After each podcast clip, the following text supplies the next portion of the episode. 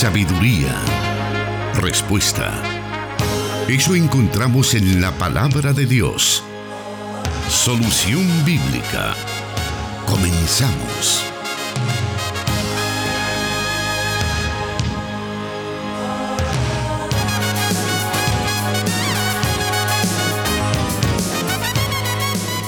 Muy buenas tardes, bienvenido al programa Solución Bíblica. Damos gracias a nuestro Dios que nos permite esta maravillosa oportunidad de poder llegar ahí a donde usted se encuentra, disfrutando de la programación de Plenitud Radio 98.1 FM para Santa Ana y también a través de 100.5 FM Restauración para todo el territorio de El Salvador.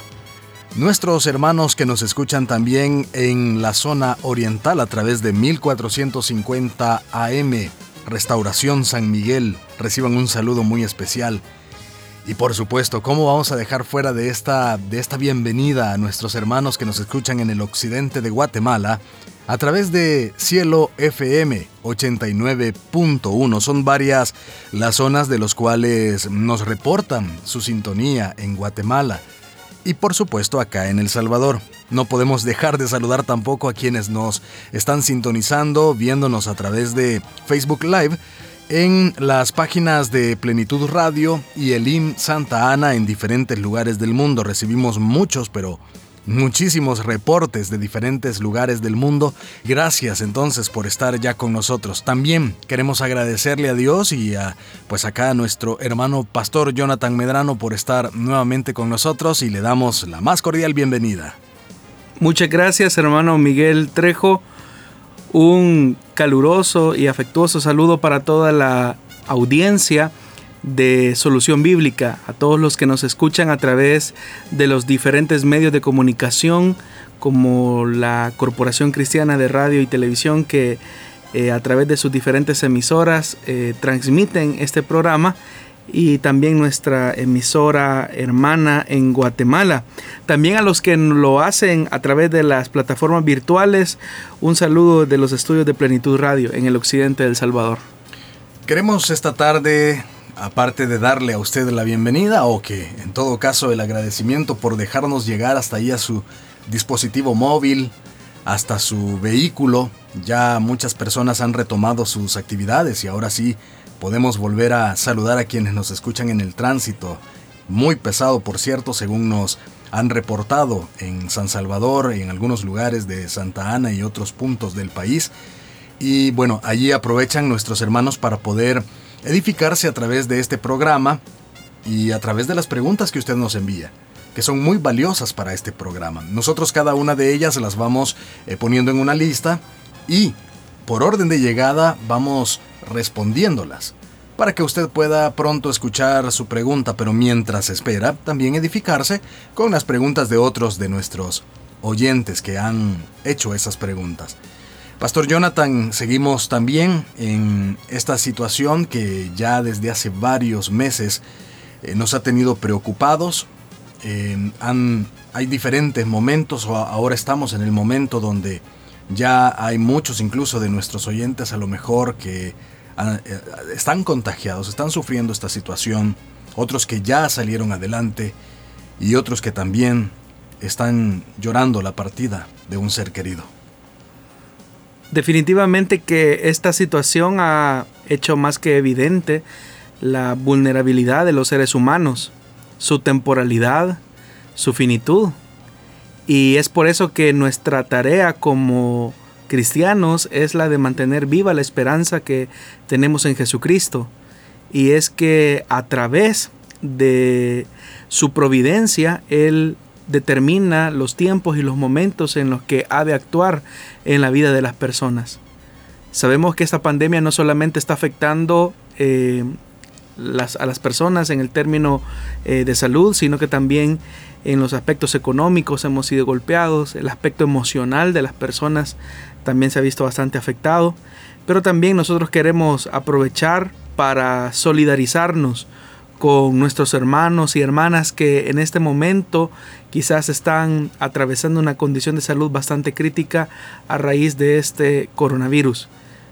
Debemos de recordar, hermanos, que nuestra vida está en las manos del Señor. Él sabe los propósitos y los planes por los cuales permite algunas de las cosas que acontecen a nuestra vida.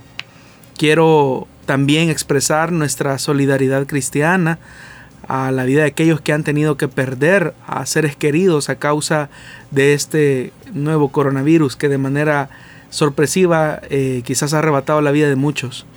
Este día recientemente nos enterábamos de la partida de uno de los hermanos pastores de la iglesia Elim de San Salvador. Eh, la verdad es que nuestras más sinceras expresiones de condolencias a la familia y pues debemos de confiar en que estamos seguros en las manos del Señor, Él tiene el cuidado de nosotros y en su debido momento hará que esto obre para nuestro provecho. Bueno, entonces esas palabras que sirvan para poder llevar consolación y pues fortaleza a cada quien de las personas que están atravesando por esta situación. Vamos a ir entonces a iniciar nuestro programa correspondiente a esta tarde. Le invitamos para que se quede con nosotros porque hay varias preguntas que pues estaremos dándole a conocer al pastor Jonathan y él pues dando las respuestas a la luz de la palabra de Dios. Ya regresamos.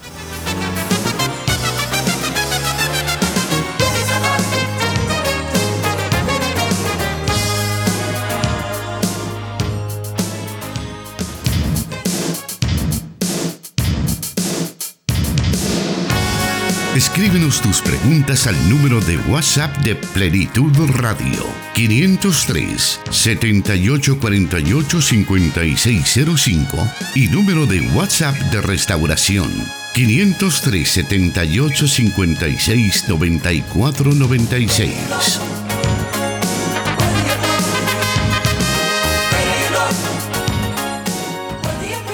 Es muy grande la cantidad de preguntas que tenemos para este programa, pero estamos seguros que llegará el momento cuando usted va a escuchar la respuesta a esa pregunta que usted ah, ha enviado a través de los diferentes medios que ponemos a su disposición. La, la primera pregunta de esta tarde nos dice de la siguiente manera. ¿Puede una persona hablarle de Dios a otra persona cree en, que cree en el diablo o tiene la persona, me imagino, que estar preparada para que se le aborde con el mensaje de Dios? Bueno, un creyente no solo puede hablar a una persona que tiene ese tipo de creencias, sino que debe de hacerlo. Debe de hacerlo. Con respecto a que si debe estar preparado para hablar con una persona así, por supuesto que sí pero no solo con personas que tienen esa característica. La tarea de evangelización nos debe llevar a estar preparados siempre debido a que es una enorme tarea espiritual que no podemos realizar solos, sino que solo es posible con la intervención de Dios. Debemos de tomar en cuenta que durante el proceso de evangelización existe toda una lucha espiritual que se desata y como todo soldado que va a la batalla, eh, este debió haber tenido un entrenamiento para saber a qué se enfrenta y cómo luchar contra eso. La tarea de evangelización entonces es una tarea importante que debe de ser ejecutada por todos los cristianos y obviamente que esto supondrá una preparación de vida, no solamente eh, bíblicamente, sino que también espiritualmente. Eh, ya que estamos hablando de la salvación que solamente es ofrecida a través de Jesucristo. Usted ha hablado acerca de que todo cristiano debe estar preparado para la tarea de, evangelización. Eh, lamentablemente existen muchas personas e iglesias que tienen un concepto equivocado acerca de este deber cristiano. Eh, ¿Qué podría decir al respecto de lo que no es evangelizar, pastor? Bueno, evangelizar no consiste en compartir nuestro testimonio. Con esto no estoy diciendo que sea incorrecto o que no tenga ningún valor el hecho de que nosotros compartamos con otros nuestro, nuestro testimonio personal de salvación. Eso tiene su lugar, tanto entre los incrédulos como entre los creyentes. De hecho que en el libro de los Hechos vemos a Pablo en dos ocasiones compartiendo el testimonio de su conversión. Es estimulante escuchar las diversas maneras como el Señor trata con los suyos para traerlos a la salvación. Alguien dijo una vez que hay un solo camino para llegar al Padre, nuestro Señor Jesucristo. Pero es importante que al entender que Él es el camino, la verdad y la vida, enfaticemos esa realidad más que el hecho de crear una sorpresiva eh, presentación acerca de lo que era nuestra vida anteriormente. Si bien es cierto, nuestro testimonio, hablando de lo que fuimos en el pasado, pudiese ser una herramienta para traer a una persona eh, a los pies de Jesús, hay que tener un equilibrio saludable, porque hay personas que, hay cristianos que se gratifican eh, de una manera que puede caer en una especie de sensacionalismo al tratar la manera de, relatar su testimonio. Recordemos que la tarea de evangelizar eh, pretende presentar a Jesucristo. Pero como ya lo decía, una cosa es compartir nuestra historia personal de salvación y otra muy distinta, compartir el mensaje de la cruz. El testimonio personal puede ser el punto de partida, no lo negamos, para predicar el Evangelio. Pero si queremos evangelizar, no podemos quedarnos solamente ahí. También tendríamos que decir que evangelizar no es hacer proselitismo o un trueque social. Y aquí debemos decir lo mismo que dijimos en el punto anterior. Es correcto que los creyentes manifiesten en formas concretas la misericordia del Señor, haciendo bien. Eso es algo que recomienda el Evangelio que predicamos. El Señor espera que los suyos se involucren en ese tipo de cosas, es decir, hacer lo correcto. Pero cuando el hacer lo correcto solamente se utiliza como una manera para ganar adeptos a una congregación o cuando se utiliza de manera maliciosa la ayuda que se le pueda ofrecer a una persona con tal que aparentemente haga una profesión de fe, eso es proselitismo. Por eso es que es importante que hagamos una diferencia. Como cristianos somos llamados a ayudar a las personas a hacer el bien. Los creyentes debemos de hacerle el bien a todos según tengamos la oportunidad. Eso es lo que el apóstol Pablo incluso nos recomienda en la carta a los Gálatas en el capítulo 6, versículo 10.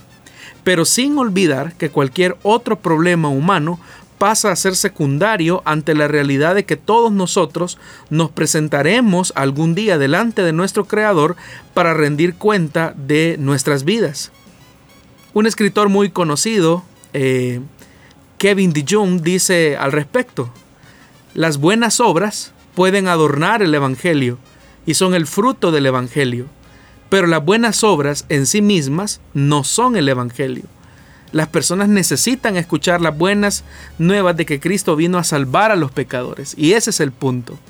Hay personas que puedan de repente quizás hacer una aparente profesión de fe por algún beneficio que alguna iglesia le pueda estar ofreciendo, como una campaña médica, la entrega de algunos víveres, la entrega quizás de alguna especie de regalo.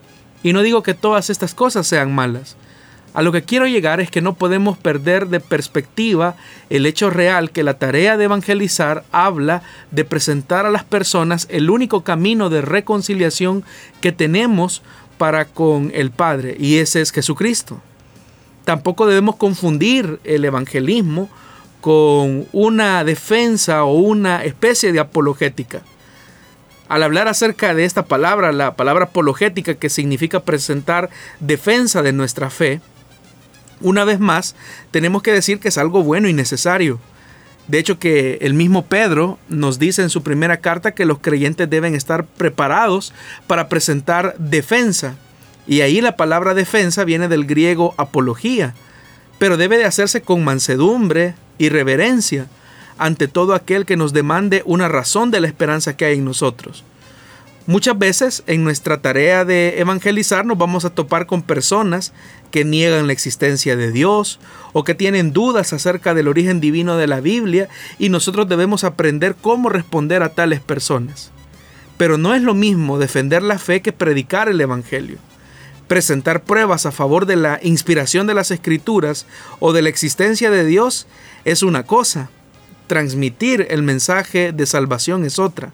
Aunque es posible que en ocasiones tengamos que hacer una labor eh, apologética antes de que podamos proclamar el mensaje del Evangelio.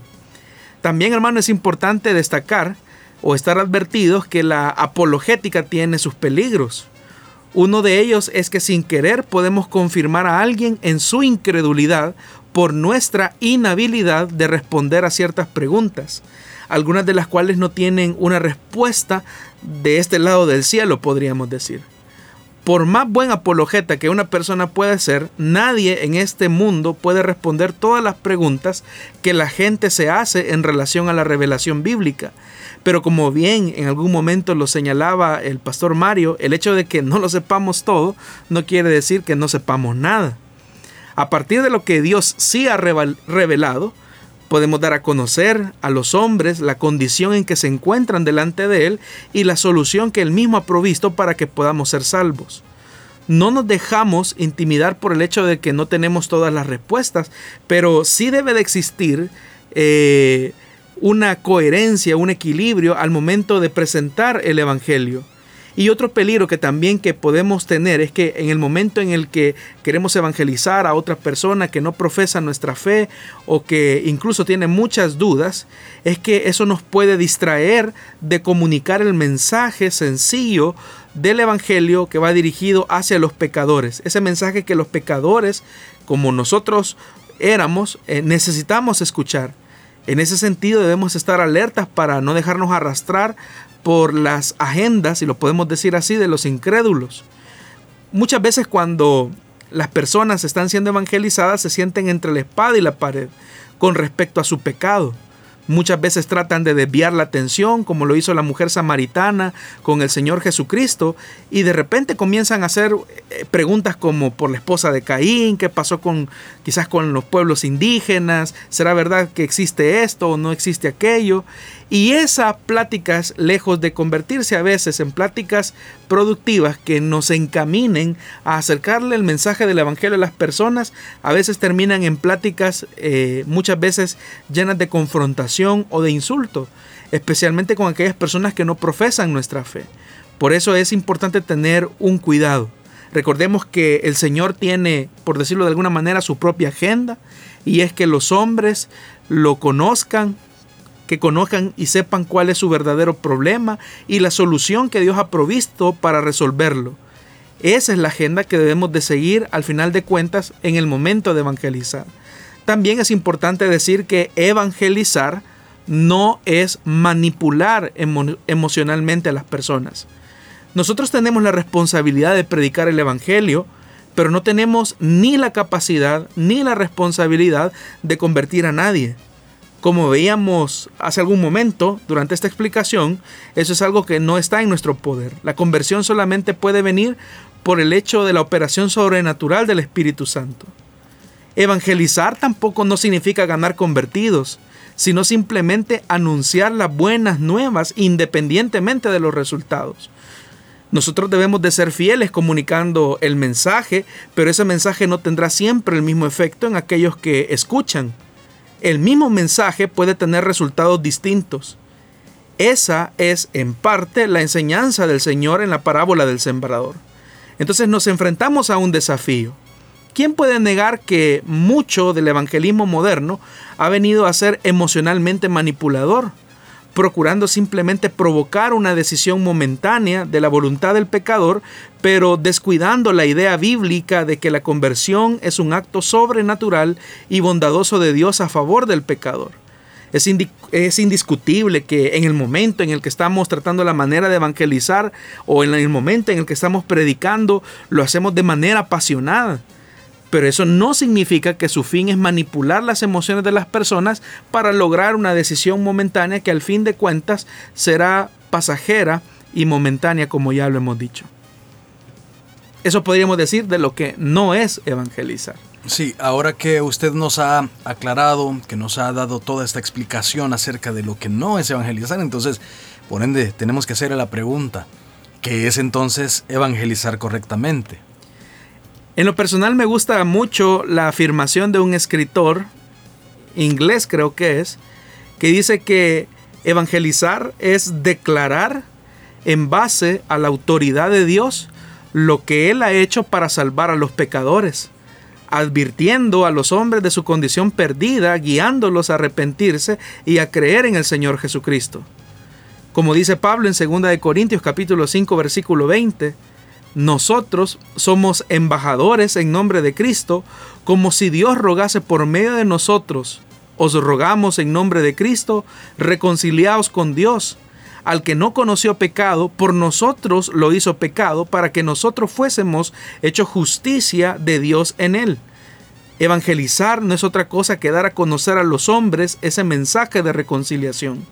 El hombre está en problemas con Dios por causa de sus pecados porque Dios en su justicia dará a cada uno lo que merece.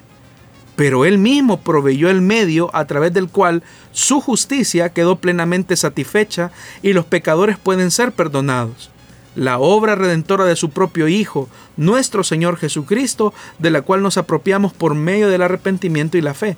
Si entendemos esto, podremos hacer una tarea de evangelización de la manera más bíblica y adecuada posible, sin caer en estos errores sutiles en los que muchas personas bien intencionadas o a veces iglesias de manera maliciosa eh, incurren cuando intentan hacer esta tarea de evangelismo, que es una responsabilidad cristiana de todos.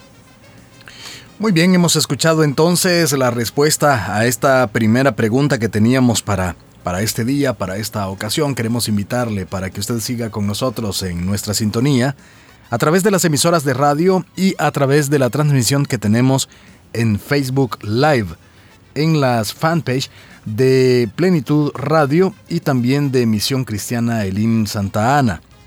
Le hacemos entonces la invitación para que siga escuchando el programa Solución Bíblica. Volvemos en un breve momento.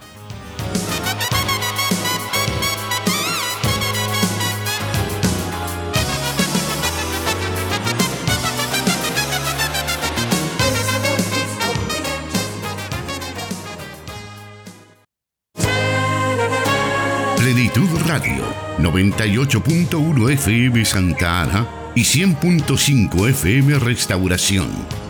Transmitiendo solución bíblica para El Salvador y el mundo.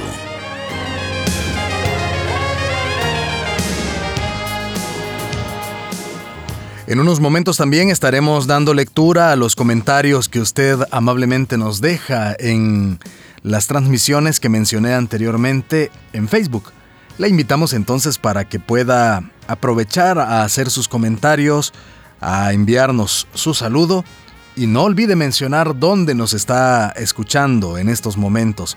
Así poderle saludar, tener ese gusto de poder saludarle. Vamos ahora con la siguiente pregunta de esta tarde que nos dice así. Quisiera saber acerca del bautismo de la fe en Jesús. ¿Por qué ellos dicen que nosotros adoramos a un Dios de tres cabezas? Porque nos bautizamos en el nombre del Padre, del Hijo y del Espíritu Santo, nos dice esta pregunta, pastor. Antes de explicar un poco acerca de la forma en que practican el bautismo algunas sectas, haciéndolo por la fórmula bautismal del nombre de Jesús, es importante que sepamos lo que la Biblia dice acerca del bautismo. El bautismo por agua es para el individuo que ha recibido la salvación de Cristo a través de su obra en la cruz y su resurrección y se ha convertido en su discípulo. Es lo primero que tenemos que entender. Entonces, en obediencia al mandato de Cristo y como un testimonio ante Dios, la iglesia, uno mismo y el mundo hacen visible ese testimonio sumergiéndose eh, en las aguas eh, a través de la fórmula bautismal de en el nombre del Padre, del Hijo y del Espíritu Santo. El bautismo en agua es una demostración visual y simbólica de la unión entre una persona y Cristo en semejanza a su muerte y resurrección. Simboliza, podríamos decirlo, que el pasado pecaminoso de una persona ha muerto y ahora está libre de la esclavitud al pecado. Si comprendemos lo anterior, veremos que el bautismo entonces no es necesario para la salvación, sino que viene consecuentemente después de haber recibido la salvación por gracia. sin minimizar ni despreciar la importancia del bautismo, debemos también ir en contra, en contra de la idea que es necesario cumplirlo para ser salvo. Es decir, como que si el sacrificio de Cristo no fuese completo en sí mismo y hay que añadirle la obra del bautismo. Debemos de ser enfáticos en decir que la salvación es solo por la gracia y la fe. El problema de quienes enseñan y practican el bautismo en el nombre de Jesús dan un sobreénfasis al bautismo que la Biblia no le da, sumado a que su concepción de la naturaleza de Dios es errada y alejada de la escritura. Por la evidencia bíblica sabemos que Dios es uno y subsiste en tres personas distintas.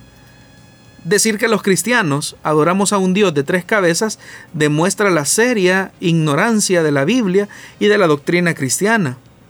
Es fácil notar, hermano, en la escritura la diferencia entre las tres personas de la Trinidad, pero también su íntima comunión en cosas como la creación o, por qué no decir, acerca de la redención. Estamos claros y nadie va a negar esto, que el Padre, por ejemplo, es el que envía al Hijo a la tierra como su mayor muestra de revelación. Nunca se dice que el Espíritu Santo envía al Hijo. El Hijo por su parte se encarna, va a la cruz, muere por nuestros pecados y resucita al tercer día. Luego envía al Espíritu Santo, pero nunca se dice que el Padre se encarnó o que el Espíritu Santo murió en la cruz. El Espíritu Santo bautiza con poder al creyente, convence y redarguye de pecado, reparte dones espirituales a la iglesia.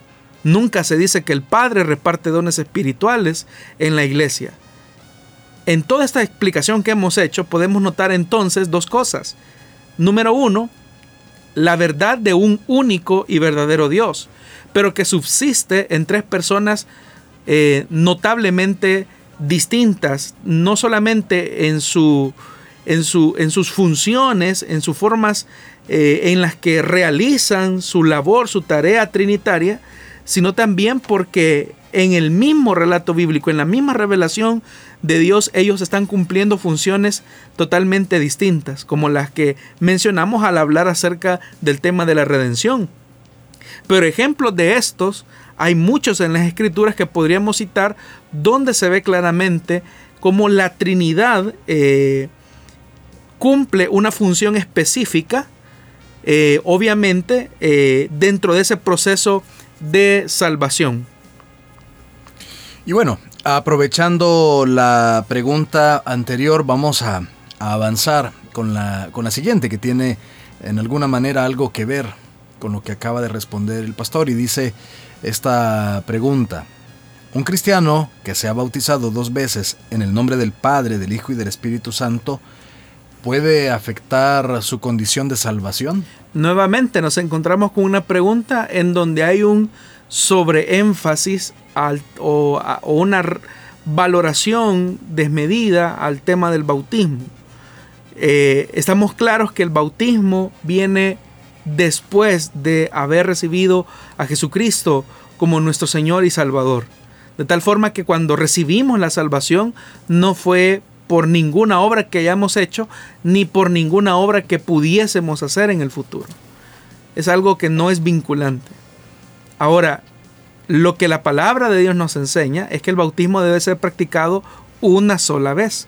El hacerlo dos veces eh, habla de o de no haber entendido eh, la plenitud, a cabalidad, lo que significa o lo que implica el bautismo, o simplemente, como ya lo dije anteriormente, darle un sobreénfasis al bautismo que se enseña en, la, en, en las escrituras bíblicamente hablando. Muy bien, vamos a hacer una nueva pausa siempre haciéndole la invitación para que usted se mantenga en nuestra sintonía, escuchando el programa Solución Bíblica de esta tarde, porque todavía hay varias respuestas que el pastor Jonathan Medrano, a la luz de la palabra de Dios, estará dando a cada una de las, de las preguntas que usted ha enviado. Quédese con nosotros.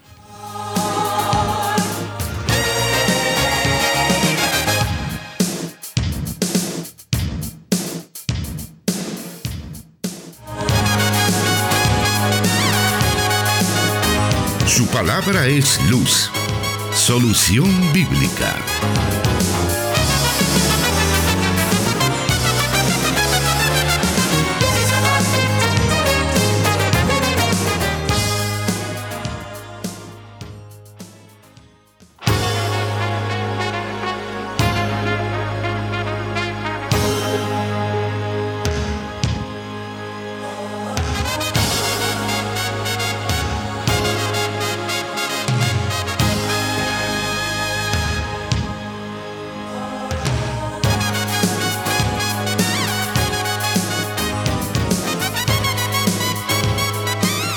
Vamos a continuar con el programa Solución Bíblica de esta tarde o de este momento en que usted nos esté escuchando, porque también tenemos repeticiones tanto en Plenitud Radio y también en Restauración 100.5. Hemos recibido saludos de hermanos que nos escuchan el día jueves por la noche a través de 100.5 y el eh, domingo en la madrugada.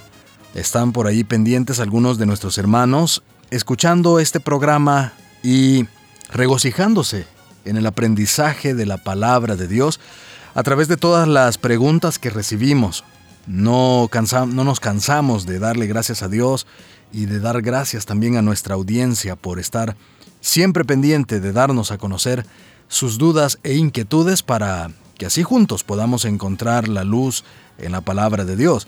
Vamos en estos momentos a pues ver algunos de los comentarios que ya tenemos eh, tanto en la fanpage de Plenitud Radio como en la de Misión Cristiana Elim en Santa Ana para que podamos conocer también los saludos y, y algunos de los, de los comentarios de nuestros oyentes.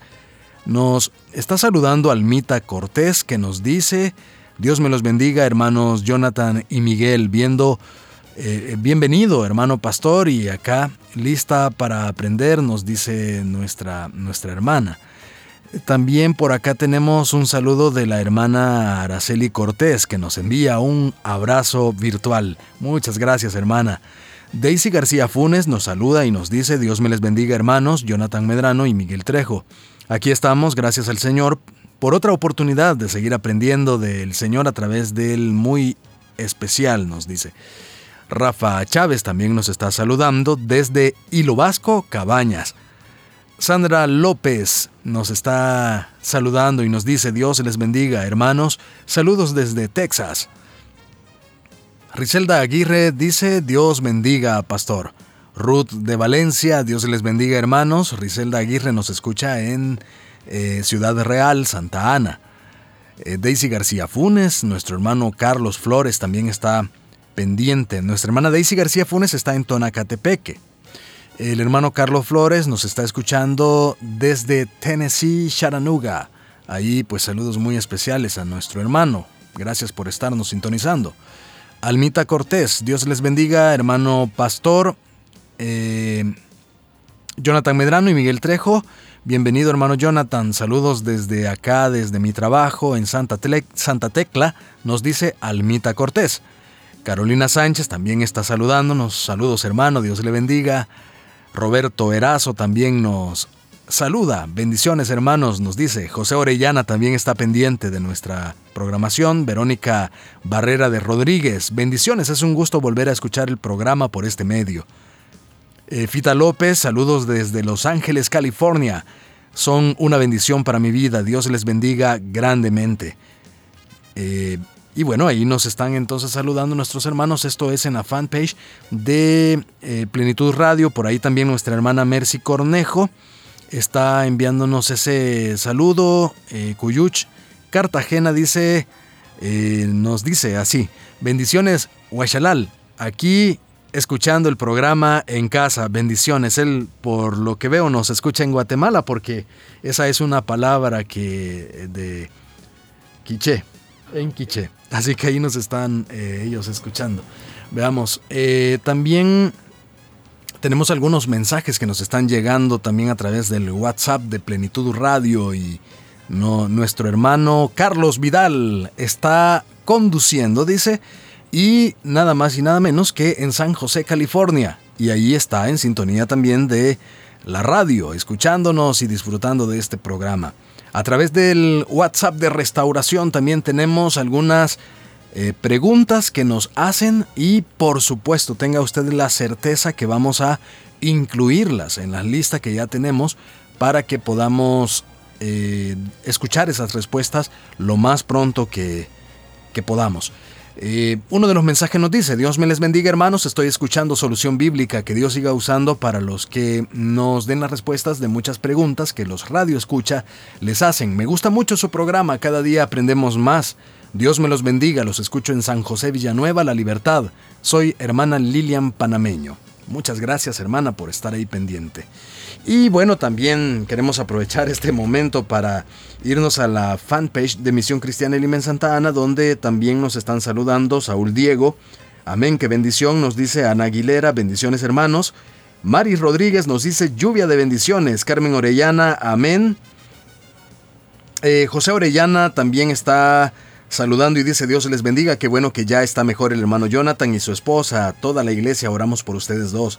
Saludos hermano Miguel, bendiciones hermano Jonathan, qué bueno que vencieron la prueba, nos alegramos. Raúl Moreno dice, Dios les bendiga hermanos, los escucho en Izalco y son de mucha bendición para mi aprendizaje. A Minadab Campos, qué bendición es para mí poder escuchar y aprender de la palabra de Dios, que es el Señor que les bendiga hermanos es un gusto grande saludarles. Igualmente, hermano, un gusto poder eh, pues saludarle a la distancia.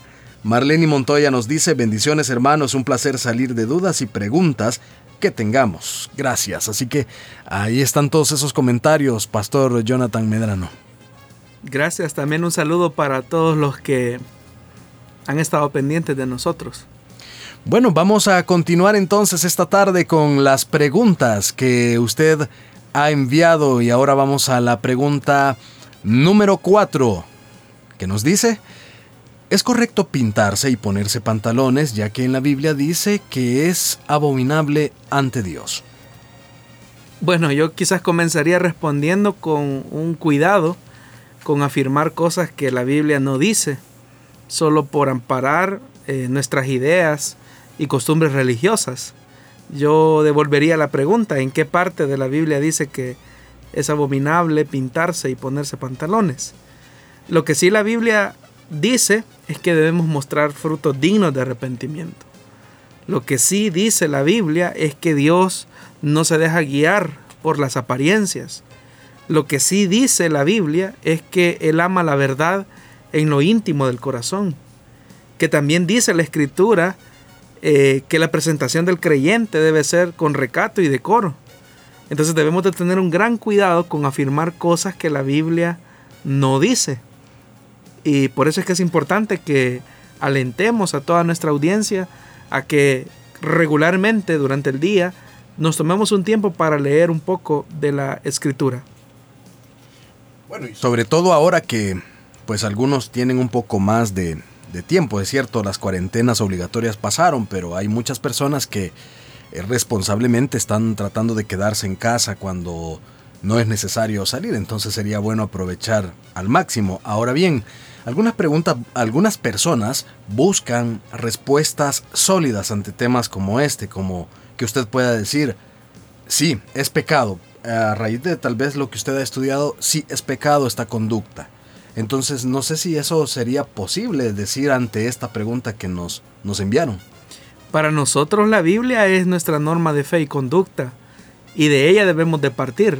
Y es cierto que la Biblia no nos da todas las respuestas a inquietudes quizás actuales, culturales o contemporáneas que ahora nos corresponde vivir. Eh, solo por mencionar un tema, ¿verdad? Si pudiéramos ver un poco el vestuario, por ejemplo, que, que, existía en la época bíblica, es totalmente diferente al nuestro hoy en día. El problema es que las personas eh, no se toman un poco la molestia de quizás profundizar más en algunos temas y por eso es que es fácil caer, ¿verdad? En, cierto, en ciertas afirmaciones como esa, sacar un texto eh, fuera de contexto para formar un pretexto. Y eso es bastante común, es bastante usual entre los predicadores más que todo, especialmente cuando se hacen anacronismos, es decir, que queremos que el texto nos diga lo que nosotros queremos que diga en nuestra época, cultura, cosmovisión, eh, pensamiento, interpretación actual. Por eso es que más que la Biblia me diga lo que yo quiero, yo debo de permitir que la escritura me diga lo que ella me quiere transmitir de manera pura eh, y transparente. Y debemos entonces de sopesar, ¿verdad? Si lo que se nos está diciendo o lo que estamos practicando es una costumbre religiosa, una costumbre, una tradición o lo que estamos eh, teniendo es, es, está fundamentado en la palabra de Dios. Ahora, insisto, la Biblia hace un especial énfasis en que Dios eh, discierne las intenciones del corazón. Dios no se deja guiar por las apariencias.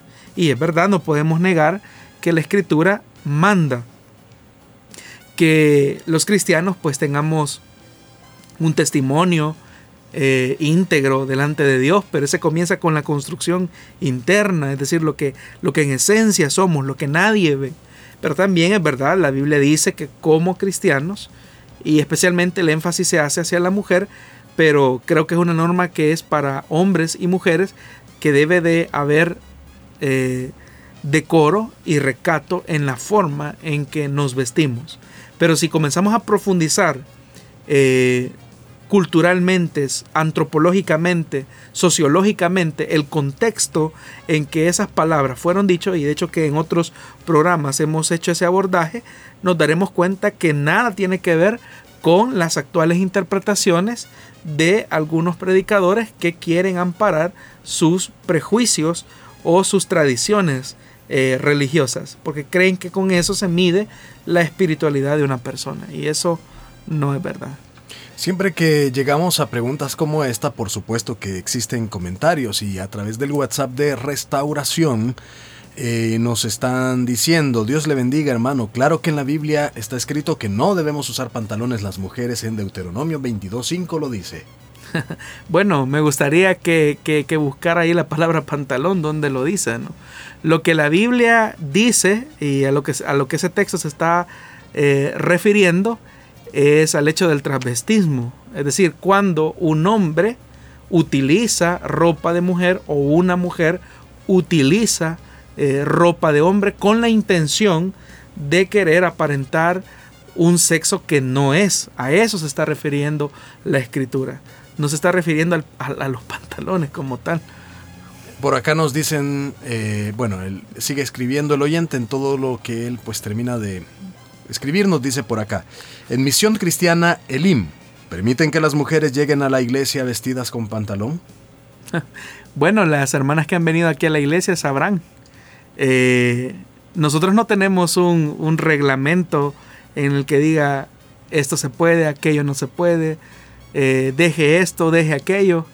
Para nosotros como denominación, nuestra norma de fe y conducta es la palabra de Dios y la tarea de la transformación en la vida de una persona no es competencia de nosotros como, como iglesia, sino que esa es una tarea que el Espíritu Santo debe de hacer en la vida de una persona.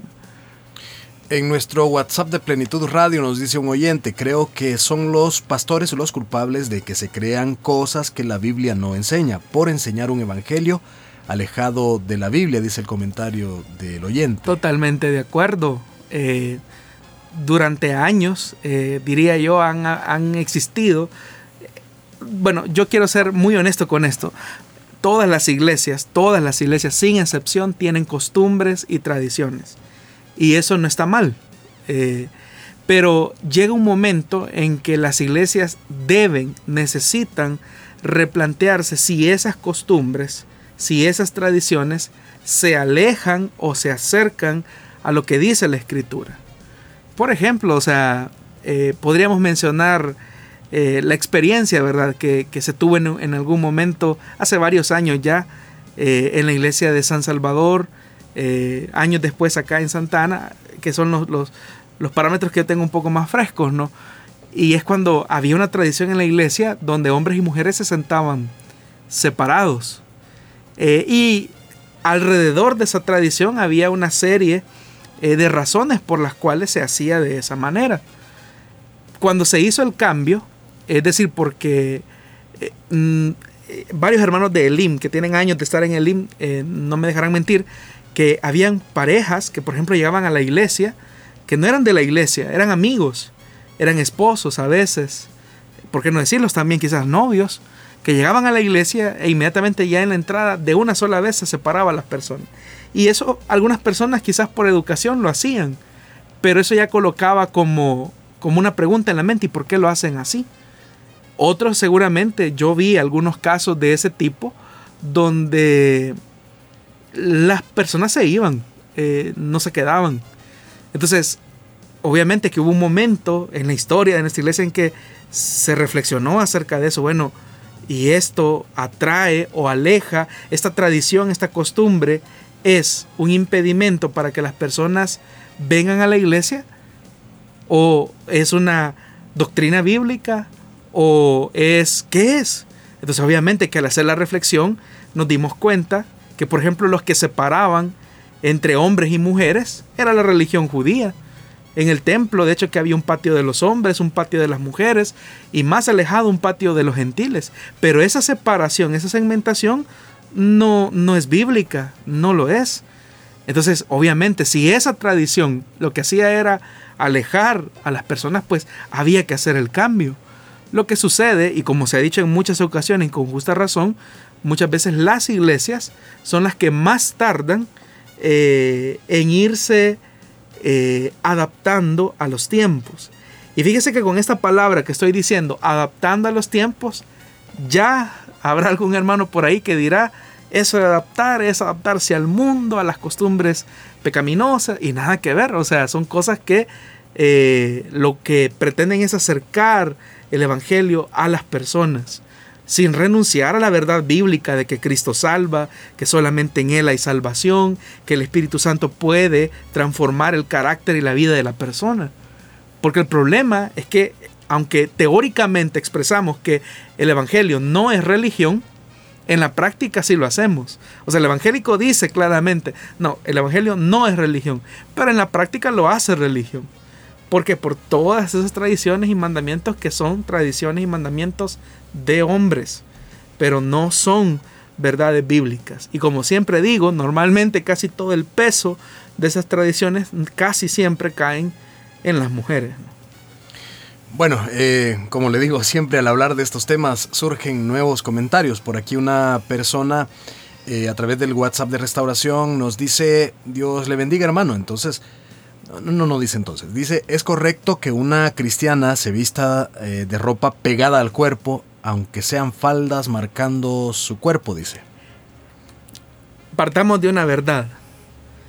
Si tenemos al Espíritu Santo dentro de nosotros, y el Espíritu Santo, incluso nuestro sentido común, vayamos todavía más, si nuestro sentido común nos está diciendo que el atuendo que nos ponemos, no va acorde a la ética cristiana o no va acorde a la imagen, eh, sería lo más conveniente, a la imagen cristiana, pues obviamente que también tenemos eh, la morada del Espíritu Santo dentro de nosotros que nos dice de qué manera debemos conducirnos. Y por eso es que la Biblia da eh, instrucciones claras.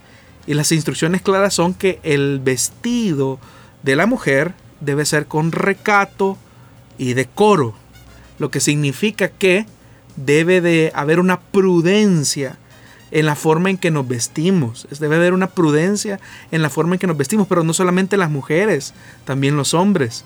Pero debe, debe de existir ese equilibrio. Debe de existir ese equilibrio. Pero acá no nos vamos a poner a decir, mire, esta prenda sí, aquella no, esta sí. O sea, tenemos el sentido común, que muchas veces es el menos común de los sentidos, tenemos el Espíritu Santo dentro de nosotros y obviamente que Él nos conducirá hacia toda verdad y hacia toda justicia. Si usted sabe que hay algo que con lo que no se siente bien, con lo que expone su cuerpo de manera no correcta, es obvio, es obvio que usted pues debe de atender lo que su conciencia, su sentido común y lo que el Espíritu Santo dice. Pero es, más fácil y es que eso es lo que hace la religión. O sea, la religión lo que hace es decir esto se puede, aquello no. Pero si nuestro deseo es ser bíblicos y ser escriturales, ¿qué es lo que la Biblia dice? Con recato y pudor. Nada más. Ese es el parámetro que debemos de tener. Hay algunas personas que manifiestan que eso conduce a provocar a, a los hombres. Lo dicen de esa manera el hecho que las mujeres dentro de la iglesia eh, usen maquillaje, usen pantalones, eh, lo que usted mencionaba acerca del separar a los hombres y mujeres era por esa razón. Entonces, eh, ¿será que habrá un problema en las dos partes? Yo recuerdo que cuando bueno, cuando se hizo ese cambio en la iglesia, eh, yo apenas era, creo que supervisor o líder, un hermano bien escandalizado me dijo, hermano, este, se ha cambiado la, doctrina en la iglesia. Yo le dije, ¿cuál doctrina? Le dije, esa era una costumbre que teníamos. Pero él me dijo dentro de sus argumentos, es que mire, si nos sentamos hombres y mujeres en la iglesia, eso lo que va a hacer es despertar los apetitos carnales de los hermanos. Y yo le comencé a hacer una serie de preguntas a él. ¿Y usted cuando va al banco y hace cola en el banco? Cuando, cuando se podía hacer, solamente hacía, había una cola solo para hombres. O cuando usted iba al mercado, iba a un mercado solo para hombres. O cuando usted toma el autobús, le decía, toma un autobús que es solo para hombres. Lo que sucede, vuelvo al punto, es que se sigue viendo muchas veces a la mujer como el objeto del pecado. No, lo que ocurre, y yo no se lo quise decir, ¿verdad? Pero lo que ocurre es que el que está mal en el corazón, como Jesús lo dijo, de la abundancia del corazón habla la boca, o sea, la persona que ve desnudos en su mente al ver a una mujer, el, el que está corrompido es él.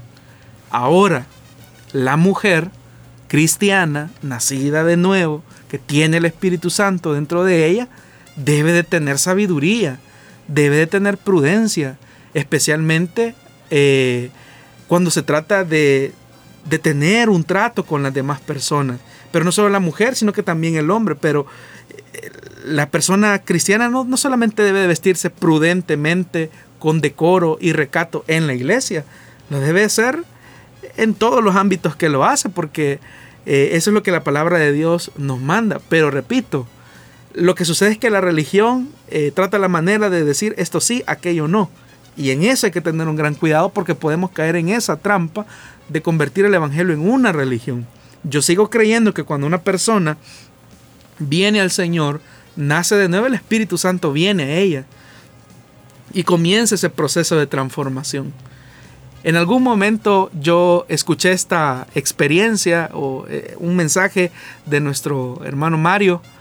Dice él que cuando la iglesia Elín comenzaba, eh, de repente, creo que él era diácono, él así lo cuenta, eh, de repente dice que una hermana había recibido a Cristo y efectivamente tenía un atuendo que podríamos decir no iba con la norma cristiana.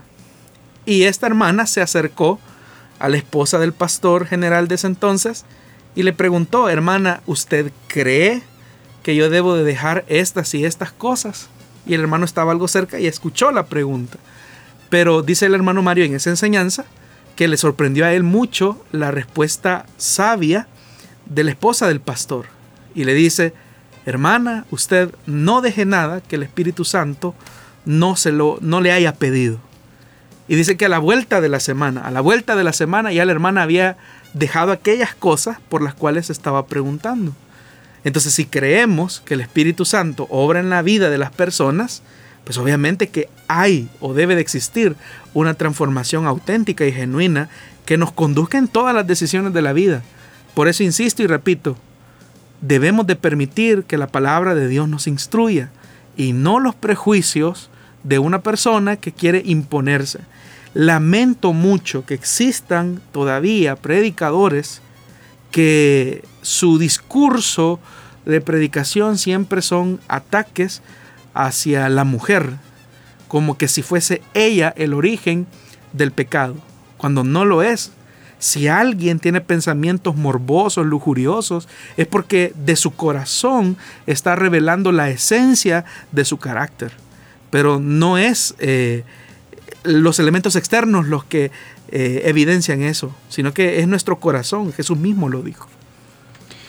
Muy bien, ya el tiempo pues avanzó y habían varias preguntas aún por acá listas, pero eh, pues ya no nos fue posible avanzar en ellas. Nuestros oyentes pues entenderán que temas como este es necesario siempre estarlos disipando, estar eh, tratando de meter en nuestra mente y en nuestro corazón la palabra de Dios para que podamos dirigirnos de la mejor manera.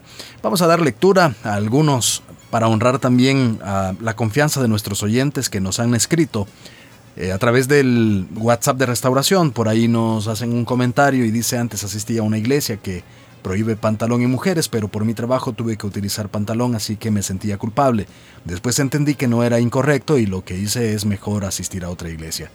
Eh, lo empecé a utilizar por necesidad, no por vanidad. Otra pregunta, pues nos están haciendo por ahí.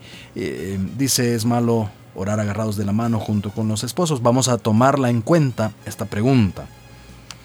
Eh, veamos, por ahí también saludamos al hermano Tomás Ochoa que nos estuvo dando uno de los comentarios. Hermano Carlos Vidal de San José, California, que está por ahí siempre escribiéndonos. Eh, Fernando González en la transmisión de Facebook Live nos dice Dios les bendiga hermanos, les escucho en Jiquilisco. Eh, Rodrigo Corpeño, bendiciones hermanos desde Parque Memorial Las Colinas, nos están escuchando. Ana Guzmán nos está diciendo Dios les bendiga hermanos, que gusto volver a ver y oír con tan bendecido programa. Les saludo desde Passaic, New Jersey. Eh, Fernando González, eh, pues nos está por ahí preguntando en el WhatsApp de la radio. Eh, Angélica de los Reyes, gloria a Dios, bendiciones para ustedes desde acá de California. Eh, y bueno, esos son algunos. Verónica Ruiz está por ahí escuchándonos en C.S. Lewis, en C.S. Louis, algo así. veamos. No, él está escuchando algunas, o más bien, está preguntando por algunas recomendaciones de este autor, así es. C.S. Eh, Luis, quizás. Exacto.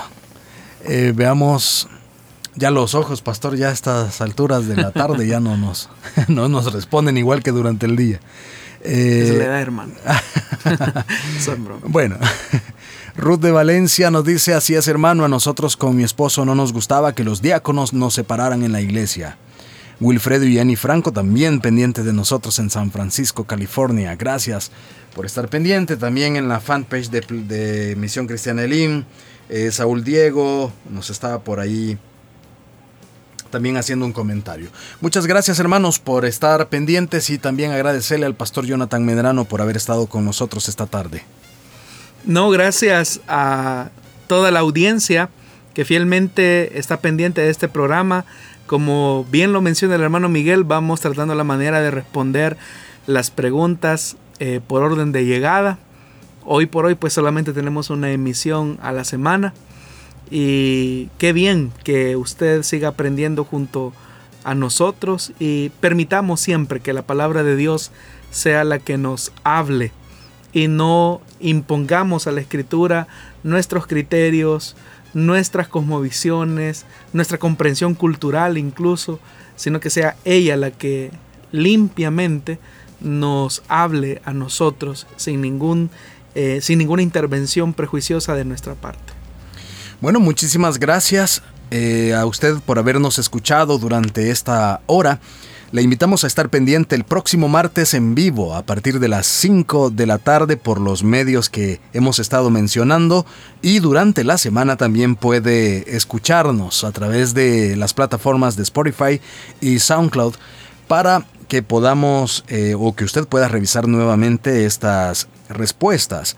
Eh, al mismo tiempo, pues eh, quedarse pendiente también de, la, de, esta emisión ya cuando haya pasado, ya que pues ahí en las páginas que hemos mencionado queda también el programa. No nos resta entonces más que agradecerle una vez más por su sintonía y será hasta la próxima semana. Muchísimas bendiciones y a seguir al pie de la letra todas las recomendaciones para prevenir esta situación de pandemia que pues está la situación muy difícil y debemos poner todo lo que esté a nuestro alcance para prevenir. Así que muchísimas bendiciones y que la protección de Dios esté en su vida.